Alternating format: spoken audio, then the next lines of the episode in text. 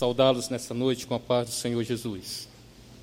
Estou feliz em estar nesse lugar, nesse evento promovido pela Ruach. Louvo a Deus pela oportunidade e agradeço ao Daniel pelo convite. E a minha oração é que o Senhor, em sua infinita graça, faça prosperar esse evento para que o nome dele seja glorificado, para que o seu reino seja engrandecido e nós, o seu povo, edificado. Quero louvar a Deus também pela vida dos pastores que já ministraram a palavra de Deus aqui nesse evento, nessa conferência, e que Deus possa abençoá-los de forma poderosa. Eu estou aqui desde quinta-feira ouvindo a palavra de Deus sendo ministrado pelo Senhor, e o Senhor tem falado ao meu coração, e eu creio que também já falou ao seu coração, te dando a consciência do propósito do livro ou do Evangelho de Jesus Cristo escrito pelo apóstolo João, o propósito dos sinais, e eu creio que você já foi edificado pelo poder da palavra do Senhor, e nessa noite não será diferente. Eu quero convidar você para abrir a sua Bíblia no capítulo de número 9. Capítulo de número 9.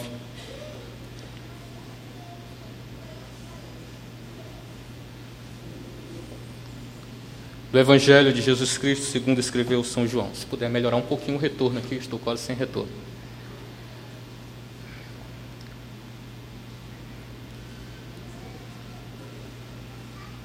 Todos encontraram? Amém? Vamos ler o texto que diz assim: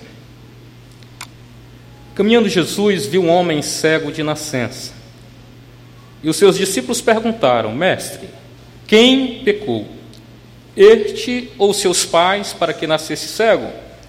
Respondeu Jesus: Nem ele pecou, nem seus pais, mas foi para que se manifestem nele as obras de Deus. É necessário que façamos as obras daquele que me enviou enquanto é dia. A noite vem, quando ninguém pode trabalhar. Enquanto estou no mundo, sou a luz do mundo. Dito isto, cuspiu na terra e, tendo feito lodo com a saliva, aplicou-os aos olhos do cego, dizendo-lhe: Vai, lava-te no tanque de Siloé, quer dizer, enviado. Ele foi, lavou-se e voltou vendo. Vamos ler até o versículo de número 7, o restante do capítulo faremos a leitura à medida que formos fazer a exposição. Eu quero convidar você para mais uma palavra de oração. Feche seus olhos, curva a sua cabeça e vamos falar com o Senhor mais uma vez. Pai, no nome de Jesus, nós estamos diante da tua presença, diante da tua palavra. Exaltamos o teu nome e magnificamos o teu nome neste lugar, porque sabemos que tu és Deus. Sabemos que não existe outro além de ti, igual a ti. Pai, nesta hora nós pedimos a tua graça e o teu favor sobre nós, para que o teu Espírito Santo venha iluminar as nossas mentes, para que possamos entender a tua vontade para as nossas vidas os nossos olhos possam ser abertos nessa noite para que possamos ver as maravilhas da tua lei. Que os nossos ouvidos estejam abertos para ouvir a tua voz neste lugar. Que nosso coração possa ser aquecido e preparado por ele para receber a semente da palavra. Que essa semente possa gerar vida às nossas vidas, para assim, Senhor, cumprirmos o propósito da nossa existência, que é glorificar o teu nome. Ser conosco neste lugar é o que nós te pedimos por Jesus. Amém. Amém. Eu não vou falar do contexto geral da carta, porque todos os outros pastores já falaram alguma coisa a respeito. Possivelmente o pastor que irá dar sequência também falará alguma coisa. Como o meu capítulo para ser exposto é grande, eu quero aproveitar para fazer a exposição do mesmo. Mas eu preciso que você veja comigo o contexto deste milagre ou deste sinal, para que você consiga entender a mensagem dele. Então veja aí o capítulo de número 7. O capítulo de número 7 é exatamente a base, o capítulo 7 e 8, para entendermos este sinal. E o contexto ele é de total hostilidade. Jesus está sendo perseguido e os judeus querem matá-lo. É esta a realidade você olhar para o capítulo, o versículo de número 1, você vai perceber isto. Olha só o que diz aí: passadas estas coisas, Jesus estava pela Galiléia, porque não desejava percorrer a Judéia, visto que os judeus procuravam matá-lo. Ele estava correndo risco ali de morte ou de vida, como queiram. E Jesus passa seis meses ali na região da Galiléia. Ah, nos dois milagres que vimos ontem à noite, Jesus está indo a Jerusalém, ou vindo a Jerusalém, por ocasião da festa da Páscoa. Nós sabemos que existiam três festas em Jerusalém, onde necessariamente todo judeu que vivia em um raio de 30 quilômetros tinha que subir a Jerusalém. Era a festa da Páscoa, a festa do Pentecostes e a festa dos tabernáculos. Agora, Jesus está subindo a Jerusalém exatamente por ocasião desta última festa, que é a festa dos tabernáculos. Então, seis meses depois do último sinal, Jesus está em Jerusalém, ele vai ao templo e ali aqueles fariseus e judeus começam a acusá-lo. Acusam Jesus de ser endemoniado, acusam Jesus de ser impostor, mentiroso, eles acusam Jesus de não ser o Cristo, de não ser o Messias. Por quê? Porque eles sabiam que Jesus era um filho de um carpinteiro. Jesus era o carpinteiro da, Gali da Galileia, de Nazaré, filho de Maria. Então não tinha como ser o Messias, porque eles sabiam da origem dele. Era essa a realidade e por isso eles procuravam matar Jesus.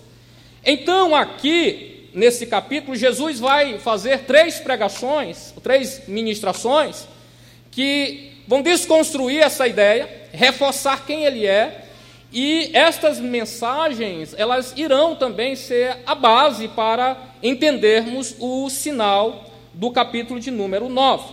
A primeira mensagem de Jesus está aí no versículo de número 28 e 29, quando ele vai defender a sua divindade, defender que ele é o enviado de Deus. Olha aí o que o versículo diz: Jesus, pois, enquanto ensinava no templo, clamou, dizendo: Vós não somente me conheceis, mas também sabeis de onde eu sou. E não vim porque de mim mesmo, eu não vim porque eu de mim mesmo o quisesse mas aquele que me enviou é verdadeiro, aquele a quem vós não conheceis. Eu o conheço, porque venho da parte dele e fui por ele enviado. Ou seja, Jesus está dizendo: Eu sou o enviado de Deus, eu sou o Messias, eu sou de fato o Cristo. Depois, versículo de número 37 e 38, Jesus vai trazer um outro sermão, uma outra mensagem, quando ele vai dizer o seguinte: No último dia, o grande dia da festa, levantou-se Jesus e exclamou: Se alguém tem sede, venha a mim e beba. Quem crê em mim, como diz as Escrituras, do seu interior fluirão rios de água viva. E a última pregação de Jesus está no capítulo de número 8, versículo de número 12 quando Jesus vai dizer algo ao seu respeito, de novo lhes falava Jesus dizendo: Eu sou a luz do mundo. Quem me segue não andará nas trevas, pelo contrário, terá a luz da vida. Perceba então que Jesus vai dizer que ele é o enviado. Ele é a fonte de água ele é a luz do mundo. O que, que acontece com aquele homem que estava ali nas ruas de Jerusalém, que era cego de nascença? Jesus faz lodo, coloca nos seus olhos e envia-o para onde? O tanque de Siloé, que significa o quê? Enviado. Aquele homem precisa fazer o quê? Lavar o seu rosto com águas. Jesus, a água. E depois ele tem a visão, consegue ver a luz. É exatamente isto que Jesus pregou. Ele é o enviado, ele é a água, ele é a luz. Isto é a base para entendermos o sinal do capítulo de número 9. Então vamos lá ao sinal. Nós dividimos esse capítulo em três partes. A primeira parte, o versículo de número 1 ao 5, nós temos o cenário onde o milagre vai acontecer. Do versículo 6 ao 7, nós temos o momento em que o milagre, o sinal acontece. E do versículo 8 até o versículo de número 38, nós temos aqui várias, reações que foram provocadas por este milagre. Nós iremos perceber, a partir do versículo de número 8, qual é a evidência de que este milagre que aconteceu com aquele cego há mais de dois mil anos atrás, é uma experiência também vivida por mim e por você. Então, são esses três pontos que nós iremos analisar neste momento. Então, o cenário: Jesus sai desse contexto de hostilidade, Jesus sai desse contexto onde os fariseus estão perseguindo e começa a andar pelas ruas de Jerusalém. E eu imagino que Jesus para em uma certa distância daquele cego e começa a contemplá-lo, começa a olhar para ele, até que os discípulos são provocados em fazer esta pergunta: Senhor, quem foi que pecou? Quem é o culpado para que este homem viva esta realidade? Ele ou seus pais?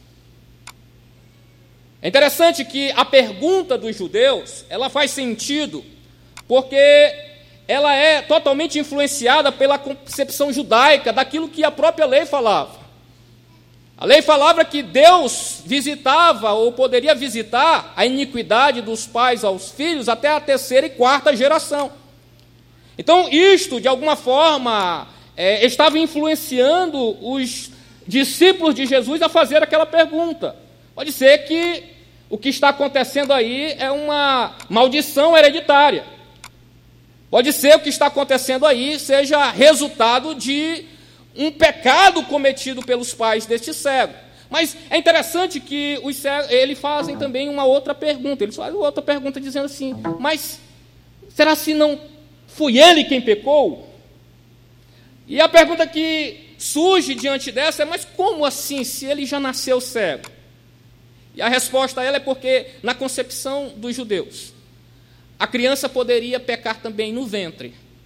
E a base para isto era a história de Jacó e Esaú, que no ventre da mãe lutavam entre si para saber quem era o primogênito, quem seria o primogênito. Então eles tinham isso em mente. Pode ser que ele tenha pecado lá no ventre e por isso ele nasceu assim.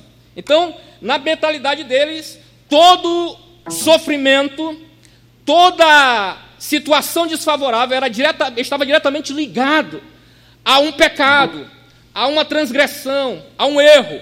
Isso, de alguma forma, também era, foi reforçado pela própria experiência dos discípulos. Quando lá no capítulo de número 5, eles estavam com Jesus no tanque de Betesda, e ali tinha um homem que estava também enfermo por 38 anos, e Jesus cura aquele homem, e depois de um tempo, encontra-se com ele no templo. E Jesus vai dizer para aquele homem: Olha, tu estás curado agora, vá e não peques mais, para que não aconteça coisa pior com você. Ou seja, parece que Jesus estava dizendo: Você ah, passou 38 anos enfermo por conta de um pecado. Agora você foi curado. E tem cuidado para não pecar novamente, para que não se venha acontecer coisas piores com você. Então, era isto que estava na mente ali dos judeus. Por isto, eles fazem essa pergunta para Jesus: quem pecou? E é interessante que a resposta de Jesus é surpreendente para eles. Versículo de número 3. Nem ele pecou, nem seus pais mas foi para que as obras de Deus fossem reveladas na vida dele. Deus vai dizer: olha, ninguém tem culpa dessa situação, ninguém pecou, mas ele está nessa situação por causa de um propósito. E o propósito é que a obra de Deus seja revelado na vida dele. É interessante que Jesus, em vez de enfatizar as razões humanas para o sofrimento, ele volta a atenção dos discípulos para um propósito divino. Ninguém tem culpa, mas ele está assim porque Deus quer manifestar a sua obra na vida dele. Deus quer manifestar a sua glória na vida dele. E aqui, queridos, eu tenho duas lições para apresentar a vocês. A primeira lição que eu vejo aqui nesse texto, que está clara, que salta aos meus olhos, é que nem sempre o sofrimento, nem sempre as circunstâncias adversas, elas surgem a partir de uma consequência de um ato ilícito. Nem sempre o sofrimento é resultado de um castigo, nem sempre o sofrimento é resultado de uma correção, mas muitas das vezes o Senhor permite que passemos por situações adversas, simplesmente para manifestar a Sua glória a nós, simplesmente para nos levar a entender quem Ele é, simplesmente para que sejamos projetados a conhecer quem é o Senhor, simplesmente para que sejamos levados a uma experiência de estar perto dEle, próximo dEle. É exatamente isto que acontece com Jó. Eu creio que você conhece a história de Jó. Jó, a Bíblia diz que era um homem íntegro, justo, temente a Deus e que se afastava do mal. Pense num homem crente, era Jó. E mesmo assim, o cenário da vida de Jó mudou totalmente. Mesmo assim, o colorido da vida de Jó foi mudado de uma hora para outra. Jó passa pelas piores experiências que um homem pode passar. No final da história, o Senhor se revela a Jó. E é interessante que quando aquela realidade muda, Jó chega a uma conclusão. Antes, eu te conhecia de ouvir falar. Antes, eu te conhecia de histórias contadas. Depois dessa experiência que eu tive contigo, os meus olhos te contemplam. Eu te conheço, eu sei quem você é. O sofrimento muitas das vezes nos projeta a reconhecer quem de fato é o nosso Deus. A segunda lição que eu vejo aqui nesse texto, com base no que nós acabamos de ver, é que Deus é totalmente soberano. Deus é totalmente soberano e em sua soberania, ele faz o que quer, da maneira que quiser, com um propósito totalmente santo, totalmente justo. Nós somos, muitas das vezes, em situações como estas, que Jó passou, em situações como esta de, que esse homem se encontrava, tentados a achar que somos mais justos do que Deus, mais santos do que Deus, quando passamos por situações assim, ou quando olhamos para pessoas em meio ao sofrimento, somos levados a dizer: Poxa, elas não mereciam passar por isto. Ah, eu não merecia passar por essa situação. E quando eu faço isso, queridos, eu estou dizendo com atitudes que Deus não sabe o que está fazendo. Quando eu digo que Deus não é justo por estar permitindo situações que eu não queria para mim, eu estou dizendo, Ele não sabe o que está fazendo. Ele não é soberano. Mas deixa eu te fazer uma, falar uma coisa aqui: Deus é totalmente soberano. Por mais que não entendamos, por mais que muitas das vezes não aceitemos as situações, ele é soberano e ele sabe exatamente o que faz na minha e na sua vida. E a palavra de Deus diz que ele vai usar todas as coisas para fazer de mim um exemplo de Cristo. Ele vai fazer todas as coisas para forjar em mim o caráter de Cristo. Ele vai fazer todas as coisas, ou usar todas as coisas, para que eu seja levado à semelhança do Senhor. Então Deus é soberano e Deus sabe exatamente o que está fazendo. E nós precisamos descansar na soberania de Deus. Nós precisamos confiar que aquele que criou o universo, aquele que criou o mundo, aquele que criou a minha vida, sabe conduzir a minha história da melhor maneira possível. E é exatamente isto que vai acontecer na vida desse homem. Se você olhar a partir do versículo de número 6, Deus permite aquela circunstância na vida daquele homem para manifestar a sua glória. E agora, no versículo de número 6, depois de que tudo isso é esclarecido àqueles discípulos, o Senhor cospe no chão, faz lodo do barro, coloca nos olhos daquele cego e ordena que ele vá e se lave no tanque de Siloé. A Bíblia diz que ele foi, lavou-se e voltou vendo. Olha que coisa extraordinária. Aquele cego estava possivelmente em um dia de muita expectativa. Possivelmente aquele cego, ao levantar pela manhã, pensou consigo: hoje será um dia em que eu me darei bem. Jerusalém está lotada, muita gente de todos os lados. Possivelmente eu ganharei muito dinheiro nesse dia. Possivelmente nesse dia eu receberei muitas dádivas, não sabendo ele que aquele dia o Filho de Deus, o Deus encarnado, tinha preparado um encontro com ele e daria a ele a maior de todas as dádivas, o maior de todos os presentes. O Filho de Deus daria àquele homem a maior de todas as experiências, daria a ele o privilégio de reconciliação com Deus, daria a ele o privilégio de enxergar quem de fato era Deus. Jesus cospe no chão, faz o lodo, depois coloca nos olhos daquele cego e envia para o tanque de Siloé. E aqui, antes de chegarmos à mensagem desse sinal, eu quero observar duas coisas. A primeira, a maneira como Jesus fez aquele milagre.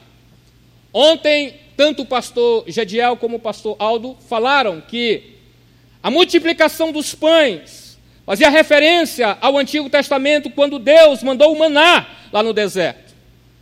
Jesus andando sobre as águas fazia referência àquilo que está no Antigo Testamento, no livro de Jó, no livro dos Salmos, que somente Deus poderia andar sobre as águas, somente Deus poderia cavalgar sobre as ondas, somente Deus tinha esse poder. Então Jesus, quando multiplica os pães, ele está dizendo: Eu sou aquele Deus, eu sou, eu sou, aquele que enviou o maná, quando ele anda pelas águas, ele está dizendo: Eu sou, o eu sou, aquele que tem poder de andar pelas águas.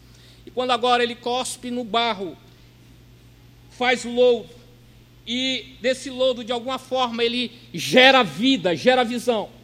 Ele está evocando Gênesis capítulo 2, versículo 7, quando lá na criação, Deus, a Trindade, desce até a terra, manipula o barro, daquele barro ele sopra e faz o homem, faz o ser humano. A mesma coisa o Senhor está fazendo aqui, ele está manipulando o barro e gerando aquilo que não tinha. Aquele homem, de certa forma, não tinha olhos, não tinha visão. visão. E o Senhor então está colocando visão, está colocando olhos. Ele está dizendo: Eu sou o mesmo, eu sou. Aquele que lá no passado gerou do nada, do barro, o homem. Agora eu estou também trazendo vida a este homem. A segunda questão é por que o cuspe? Por que, que o Senhor vai cuspir? Manipular aquele barro a partir do cuspe. E isto diz respeito àquilo que os fariseus estavam falando a respeito dele.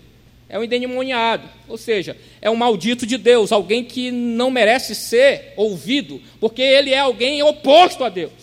Ele é um pecador, ou seja, alguém que não é aceito pelo Senhor. Ele é um impostor. Ele é um qualquer. Ninguém precisa tê-lo como Cristo. E para o judeu, o que existia de mais desprezível em um homem eram os seus dejetos, inclusive o cuspe. Quando um judeu queria menosprezar, quando não existia mais palavra para diminuir o seu semelhante, normalmente ele cuspia no rosto. Isto era a, a ação de maior desprezo que alguém poderia dar a outro. Quando Jesus cospe no chão, ele está dando uma mensagem para aqueles fariseus. Ele está dizendo para aqueles fariseus: olha, o cuspe de vocês só tem a capacidade de tornar cerimonialmente o outro impuro. O cuspe de vocês, aquilo que pior tem em vocês, só pode tornar o outro imundo e maldito de Deus. Vocês estão dizendo que eu sou endemoniado. Vocês estão dizendo que eu sou pecador. Vocês estão dizendo que eu sou o impostor. Mas veja o que o meu cuspe, aquilo que é mais desprezível em mim, é capaz de fazer. O meu cuspe tem o poder de transformar. O meu cuspe tem o poder de tirar o homem da imundícia para a purificação. O meu cuspe é capaz de transformar a realidade do homem, de purificar o homem. Então, é por isso que Jesus faz esse milagre desta forma, dando uma resposta àqueles fariseus. Então, quando Jesus faz isto, e aquele homem vai até o Siloé, e se lava e volta a ver, o milagre acontece, e a mensagem que estava sendo explicitada, a mensagem que estava sendo apresentada era: este Jesus, de fato, é o enviado de Deus. Ele é a luz do mundo que ilumina os olhos dos homens para que eles enxerguem o caminho em direção a Deus. Somente Jesus tem o poder de purificar com a sua água os olhos do homem, a visão do homem, dando a este homem a capacidade de enxergar quem ele é e através dele compreender quem é Deus. E uma vez enxergando quem é Deus, ele vai desfrutar da qualidade de vida do próprio Deus, que é a vida eterna, que é a vida abundante, que é a vida sem fim. Deus é o único que habita na esfera da eternidade. Na eternidade, a eternidade, Ele é Deus. Todos aqueles que são tocados por Cristo e são levados a enxergar quem Cristo é, além do milagre, enxergar a mensagem do sinal e a partir disto projetado a conhecer quem é Deus. Eles são projetados por esse Deus a habitar na sua própria esfera e ter vida e vida em abundância. É isso que a palavra do Senhor nos informa. O que está acontecendo aqui, queridos? É o que o profeta Isaías falou no capítulo de número 42. E guiarei os cegos pelo caminho que nunca conheceram. Falureis caminhar pelas veredas que não conheceram. Tornarei as trevas em luz perante eles e as coisas tortas farei direitas. O que está acontecendo aqui, queridos, é exatamente o que Jesus acabou de pregar. Eu sou o enviado de Deus, eu sou a fonte de água viva, eu que sou o caminho, eu que sou a luz do mundo, aquele que me segue jamais andará em trevas, pelo contrário, eles terão a luz da vida. Queridos, a exemplo deste cego, que estava distante de Deus, a exemplo deste cego que não podia enxergar a luz, todos nós também vivíamos em cegueira espiritual.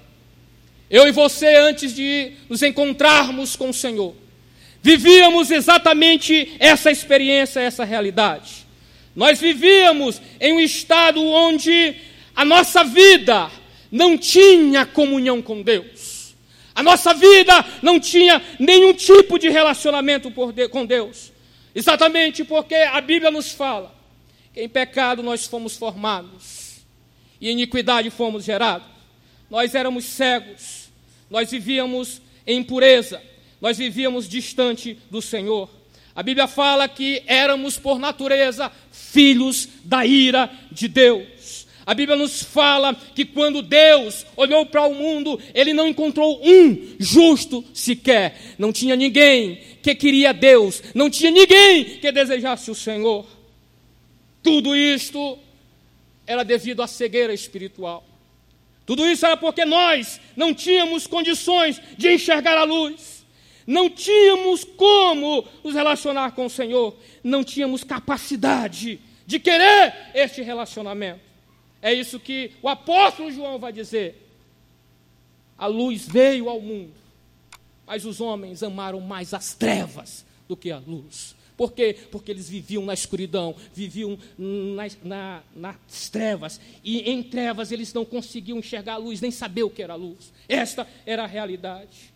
Porém, queridos, quando nós estávamos nessa situação, quando nós estávamos vivendo essa cegueira, quando nós vivíamos exatamente esse estado, Deus, em seu amor, nos encontrou, Deus, em sua graça, nos encontrou. Deus, em Sua misericórdia, nos encontrou. Deus, em seu infinito amor, nos encontrou e abriu os nossos olhos e nos fez enxergar a loucura da mensagem da cruz. Ele abriu os nossos olhos e nos fez enxergar a maravilha do Evangelho. Ele abriu os nossos olhos e fez com que enxergássemos a glória, a majestade, a beleza, a formosura dos céus. Ele abriu os nossos olhos e nos convenceu do pecado, da justiça e do juízo. Ele abriu os nossos olhos e nos convenceu de que a melhor decisão era de fato nos render a Ele com toda a nossa força. Ele abriu os nossos olhos e nos entregamos ao Senhor. E hoje podemos dizer: Ele é o meu Senhor, Ele é o meu Salvador, Ele é o meu Redentor, Ele é tudo para mim, porque dele, por Ele e para Ele são todas as coisas. Glória, pois a Ele eternamente. Amém. Então, Eu preciso fazer uma pergunta para você. Diante de tudo isso que eu já falei, eu preciso fazer essa pergunta para você que me escuta aqui nesse momento. Você realmente já teve essa experiência de ter os seus olhos desvendados pelo Senhor? Você realmente já teve essa experiência de ter sido transformado por Deus? Você realmente já teve essa experiência de ter a tua visão transformada e ter uma visão correta acerca de quem é o teu Senhor? Você realmente é salvo, queridos? Deixa eu te dizer uma coisa. A resposta para essa pergunta não pode ser dada no campo da teoria. A resposta a essa pergunta vai muito além do que palavras é necessário que se tenha evidências que comprovam que de fato tivemos esse encontro com o Senhor. É necessário que, ao olharmos para a nossa vida, encontremos nela evidências que realmente me levarão a dizer: eu tive um encontro com Jesus. Os meus olhos foram desvendados. Eu vi o Rei da Glória. A minha vida foi transformada. E é exatamente isto que, a partir do versículo de número 8, nós iremos perceber. E a partir do versículo de número 8, o milagre que aconteceu na vida daquele homem foi tão evidente que gerou um impacto na vida de todos aqueles que estavam em sua volta, inclusive na sua própria vida. E a partir de então, nós iremos perceber exatamente essa realidade. Quem de fato recebeu a iluminação dos céus? Quem de fato pensa que recebeu? E a base para isto, olhe para o versículo de número 39. Está exatamente no versículo de número 39.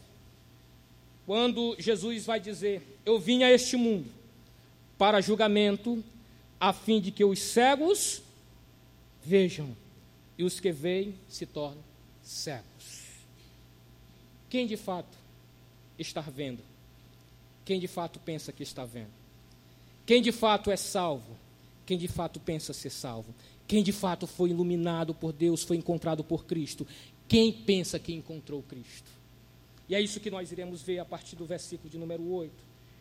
Vamos ler o versículo 8 que diz assim: Portanto, os vizinhos e aqueles que o conheciam como cego diziam: Não é este o homem que costumava ficar sentado mendigando? Alguns afirmavam: É ele mesmo. Outros comentavam: apenas se parece com ele. Porém, ele dizia: Sou eu o homem. Por esse motivo indagaram: Como te foram abertos os olhos? Ele respondeu: Um homem chamado Jesus misturou terra com saliva, ungiu meus olhos e disse-me: Vai, lava-te no tanque de Siloé. Então eu fui, lavei-me e recebi a visão. Em seguida lhe perguntaram: Onde está ele? Ao que respondeu: Não sei. Perceba que a primeira evidência de alguém que realmente teve esse encontro com o Senhor é que, por mais que ele tenha uma visão ainda um pouco míope acerca de quem é Jesus, mas a experiência do encontro de Cristo é tão impactante que aqueles que estão em sua volta perceberão. E ao perceberem esta diferença, serão inquiridos ou conduzidos a uma reação de querer saber quem provocou a mudança, quem gerou aquela transformação. Porque, queridos, quem de fato tem uma experiência de um encontro com o Senhor, não pode permanecer da mesma maneira. Quem foi tirado das trevas para a luz, necessariamente vai desfrutar de um nível de vida que fará dele alguém totalmente diferente da outra vida. É impossível alguém ter um encontro real com Cristo e não ter uma história dividida em dois capítulos, antes e depois de Cristo. Essa é a sua experiência. É isso que você tem experimentado. De fato, é isso que você tem vivido. A tua história tem dois capítulos, antes e depois de Jesus. É isso que essa história desse homem nos mostra. E eu tenho nesses nossos dias, os dias em que vivemos, me encontrado com muitas pessoas que estão dentro da igreja, muitos jovens que participam da comunidade da fé e que dizem que tiveram um encontro com Cristo. E a prova disto é o conhecimento que eles têm, é a teologia que eles têm acerca de Jesus, são os conceitos que eles têm a, partir do Senhor, ou do Senhor. Jovens que se orgulham por é, terem conhecimento teológico e usam esse conhecimento simplesmente para discussões nas redes sociais. Usam esse conhecimento para menosprezar aqueles que não têm o mesmo nível de conhecimento dele. Usam esse conhecimento muitas das vezes para se transformarem em pedra de tropeços para o mundo. Eu vejo muito isto em comentários, quando existem discussões entre calvinistas e arminianos nas redes sociais.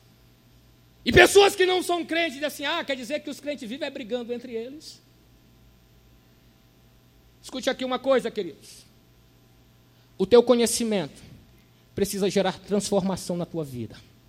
Escute aqui uma coisa: se a tua teologia não muda a tua biografia, tudo que você vive é uma hipocrisia. O teu conhecimento precisa te projetar a saber quem é Deus. O teu conhecimento precisa te levar a uma experiência de relacionamento com Deus. E esse relacionamento precisa ser transformador na tua vida. É isso que o apóstolo Paulo vai dizer: transformai-vos pela renovação do conhecimento, do entendimento de vocês. Não é para ser é, é, filósofo, não é para é, é, ser detentor de conhecimento, para ganhar debates teológicos. O teu conhecimento é para te fazer parecido com Cristo. O teu conhecimento é para te levar aos pés da cruz. O teu conhecimento é para que você seja transformado de tal forma que as pessoas à tua volta serão impactados pela presença de Deus no teu viver e na tua forma de agir, não agora em trevas, mas em luz. Queridos, sequenciando o versículo de número 13 e 16, nós teremos aqui um outro exemplo. E agora de forma negativa de alguém que não teve uma experiência real com Deus. E aqui nós teremos um diálogo entre os fariseus e aquele ex-cego. Veja o versículo 13 que diz assim: Então levaram o homem que fora cego à presença dos fariseus. Era sábado, quando fez aquela mistura de barro, abriu os olhos e o, o homem cego viu. Então os fariseus também lhe inquiriram como recebera a visão. E o homem tornou a explicar. Ele explicou: o barro, ele colocou barro nos meus olhos, fui, lavei os meus olhos e agora vejo. Por esse motivo, alguns dos fariseus alegavam: esse homem não é de Deus, porque não guarda o sábado. Outros murmuravam: como pode um homem, sendo pecador, realizar milagre como este? E novamente houve grande divisão. Olha só, aqueles que não têm os seus olhos desvendados pelo Senhor, aquele que não passa pela experiência do encontro com Cristo, eles têm uma visão de Cristo a partir das suas tradições, da sua religiosidade, da lógica, eles têm uma visão totalmente natural. O cego ou ex-cego fala para os fariseus do milagre que Jesus operou. E a visão que eles têm acerca desse Jesus, diante daquela evidência, não, ele não é de Deus. Por quê? Porque ele não cumpre as nossas tradições. Alguém que não tem uma experiência com o Senhor, olha para Cristo a partir da sua tradição, olha para Cristo e tem um conceito muito míope acerca de Cristo, porque ele não tem a capacidade de enxergar a luz. Continuando, nós temos aqui, na figura do diálogo entre os fariseus e os pais do cego, mais uma vez, uma evidência de alguém que não teve esse encontro transformador. Versículo, perdão, versículo 17, nós temos aqui o contraste de alguém que teve essa visão. Uma vez mais, perguntaram ao homem que fora cego: Que dizes tu a respeito dele? Pelo fato de que ele abriu os teus olhos. O homem asseverou: Ele é um profeta. Perceba aqui, enquanto os fariseus estão tendo uma visão a partir da religião, da tradição, este homem que teve um encontro com Deus está tendo uma visão amplificada, uma visão que está sendo progressiva e dinâmica. Lá no primeiro momento ele diz: é, um homem chamado Jesus. Agora, quando pergunto a ele, olha, ele é profeta. A visão de quem tem um encontro com Cristo, ela é sempre amplificada. Porque Cristo é uma fonte inesgotável. Quando você tem um encontro com o Senhor, você vai conhecê-lo e prosseguir em conhecê-lo. Esta é uma prova de alguém que realmente teve um encontro com o Senhor. Agora sim, versículo de número 18 a 23, nós temos mais uma evidência de alguém que não tem esse encontro com Deus no diálogo entre os pais e do cego e os fariseus. Contudo, os judeus não acreditaram que ele fosse cego, que havia recebido a visão. Até que fosse chamado os pais daquele que recebera a visão. Então interrogaram: É este o vosso filho, o qual vós dizeis que nasceu cego? Como então ele pode ver agora? Os pais lhe responderam: Sabemos que ele é nosso filho e que nasceu cego, mas não sabemos o significado de ele estar vendo agora. E também não sabemos quem lhes abriu os olhos? Perguntai a ele, ele já tem idade suficiente para responder. Mas por que, que eles fizeram isso? Versículo de número 22. Seus pais responderam desta maneira, porque estavam com medo dos judeus, pois estes já haviam acordado que se alguém confessasse que Jesus era o Cristo, seria o quê? Expulso da sinagoga. Foi por isso que eles disseram, pergunta lá para ele aqueles que não têm uma visão é, real de quem é Cristo, aqueles que não tiveram a experiência de ser transformado pelo impacto de um encontro com o Senhor, eles sempre irão se acovardar diante das ameaças. A Bíblia chama lá no livro de Apocalipse que são os medrosos e os covardes. São pessoas que, mesmo tendo uma certa iluminação acerca de quem é Cristo, mesmo compreendendo de uma forma intelectual quem é o Senhor, que era essa situação, aqueles pais sabiam quem tinha sido aquele que curara os seus filhos.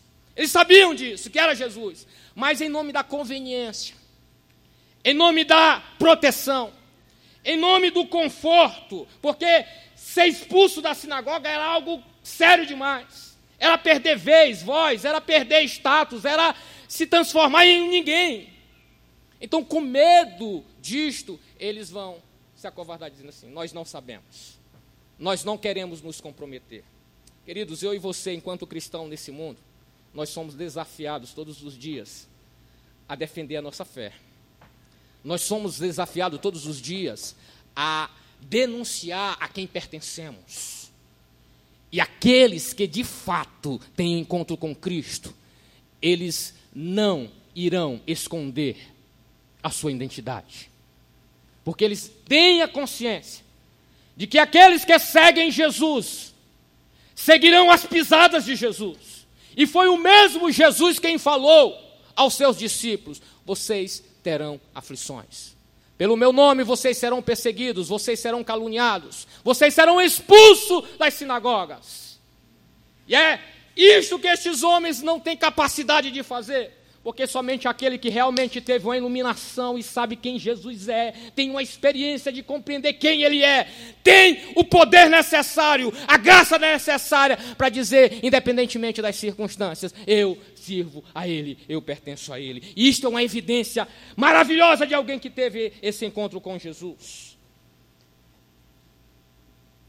Depois, versículo de número 24 a versículo de número 29, nós teremos aqui uma outra evidência de alguém que não teve um encontro com o Senhor. 24, então eles chamaram de novo o homem que fora cego e ordenaram: Dai glória a Deus, pois não sabemos, pois nós sabemos que este homem, Jesus, é pecador.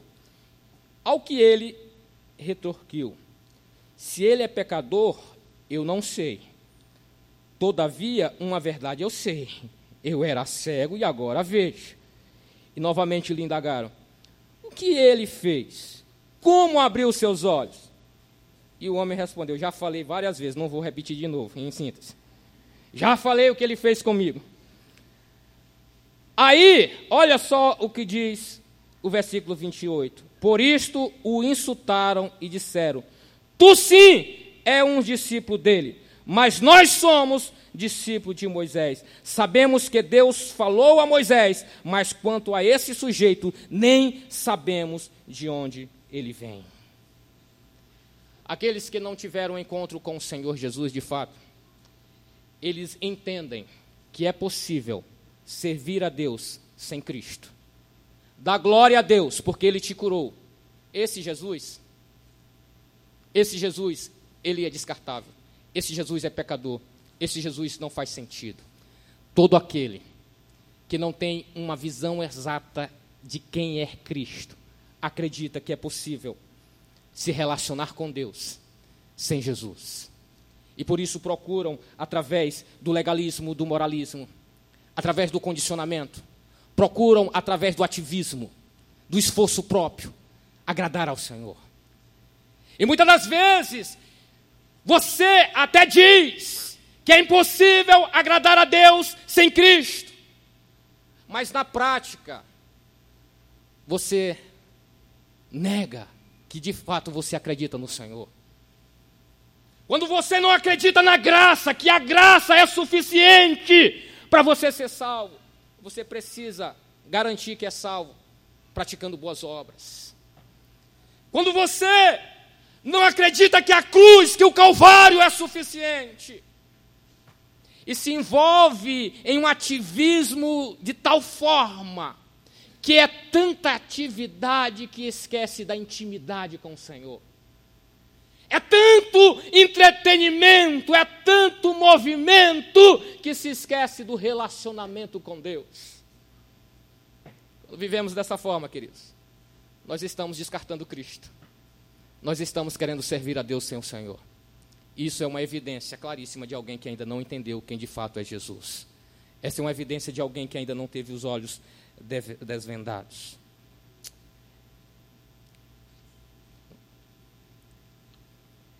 Finalizando,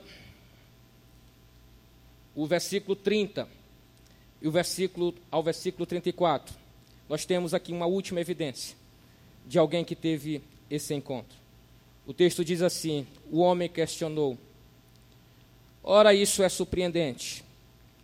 Pois não sabeis de onde ele vem, e mesmo assim abriu os olhos. É sabido que Deus não ouve pecadores, mas todo o adorador de Deus. E a todos que faz a sua vontade, a esse ele atende. Desde o início do mundo, jamais se ouviu que alguém tenha aberto os olhos de um cego de nascença.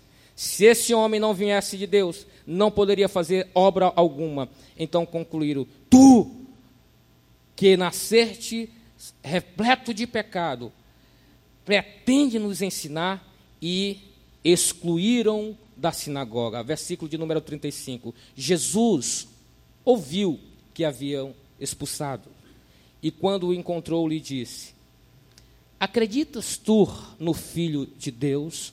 O homem respondeu: Quem é ele, Senhor, para que eu possa nele crer? Jesus lhe assegurou: Tu o estás vendo. É este que te fala. Então declarou o homem: Senhor, eu creio. Prostrando-se diante de Jesus, o adorou. Esta é uma das maiores evidências de alguém que realmente teve um encontro com Deus. Ele tem uma visão exata de quem é Cristo. Ele tem uma reação de rendição diante do senhorio de Cristo. Aquele homem primeiro tem uma visão de que Jesus era apenas um homem, depois um profeta. Agora, ele se rende diante do Senhor, dizendo: Eu sei que tu és o Cristo, e se prostra em adoração ao Senhor. Ele tem a reverência ou a revelação de que Cristo é. E de fato, a partir desta revelação plena de quem é Jesus, ele se rende totalmente ao senhorio de Cristo. A nossa visão da obra de Cristo, queridos, ela vai determinar as nossas ações. E as nossas ações demonstrarão se de fato estamos na luz ou não. Todo aquele que realmente teve um encontro com o Senhor, reconhece o seu senhorio e vive rendido diante da sua vontade. Fica em pé comigo, por favor.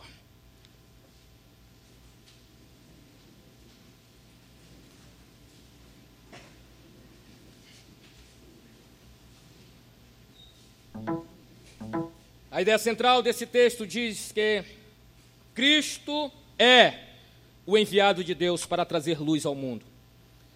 Todos os que são encontrados por Ele são atraídos para uma vida de intimidade com o Pai. E isto é demonstrado a partir de palavras e ações. E eu quero finalizar a minha participação nessa noite fazendo mais uma pergunta para você. De fato, é essa a tua experiência? Você realmente foi encontrado por Cristo? Você realmente teve um encontro que gerou transformação na sua vida ou este conhecimento que você tem dele é simplesmente teórico, não gera transformação alguma no teu viver? Você me responde sim, pastor. Todas essas evidências fazem parte da minha vida, do meu viver. Eu louvo a Deus pela tua vida e te convido a prosseguir em conhecer ao Senhor. Eu te convido a mergulhar nessa fonte inesgotável. Eu te convido a mergulhar em águas mais profundas e conhecer de fato quem é o teu Deus. Se você diz, não, pastor, eu penso que tenho ou tive essa experiência, mas na verdade existem evidências de que eu ainda não estou na luz. Existem evidências que mostram que eu preciso desse encontro para que os meus olhos sejam iluminados de tal forma que eu contemple esta glória e como prova dessa contemplação eu seja conduzido a uma prostração diante dele. Eu preciso desse encontro. Eu tenho uma boa notícia para você. Aquele mesmo Jesus que encontrou aquele cego há dois mil anos atrás, lá nas ruas de Jerusalém, estar aqui nesse lugar nessa noite. E Ele pode encontrar você e mudar a sua vida, mudar a sua história. Aquele mesmo Jesus estar no meio do seu povo, é isso que a palavra de Deus nos afirma. E Ele pode ter um encontro contigo e a evidência desse encontro é que você irá contemplá-lo de fato, a sua beleza, a sua formosura, a sua majestade. Você será convencido do seu pecado, da justiça, do seu juízo. E assim como Isaías, você vai dizer: Ai de mim que irei perecer. Os meus olhos viram o Rei da glória, mas a graça do Senhor te alcançará de tal forma que as brasa viva do altar tocará na sua vida, os teus olhos serão iluminados e você contemplará esse rei de tal maneira que a tua vida será totalmente transformada e você viverá refletindo a glória desse Deus, sendo luz, sendo sal nesta terra e glorificando o nome do Senhor. Feche os teus olhos, curve a sua cabeça. Pai, nós te agradecemos por mais esse momento. Te agradecemos pela tua palavra. Te agradecemos por quem tu és. Te agradecemos porque o Senhor enviou o teu filho Jesus para abrir os nossos olhos e nos fazer enxergar quem tu és. Te agradecemos porque desfrutamos dessa experiência que realmente podemos dizer que fomos tirados das trevas para a luz. As nossas obras testemunham o impacto do teu poder em nossas vidas. Que o Senhor continue se revelando a nós. E aqueles que precisam desse encontro, que o Senhor possa encontrá-los nessa noite. E que possamos sair daqui conscientes de que, de fato, tivemos um encontro com o Senhor e a nossa história foi mudada.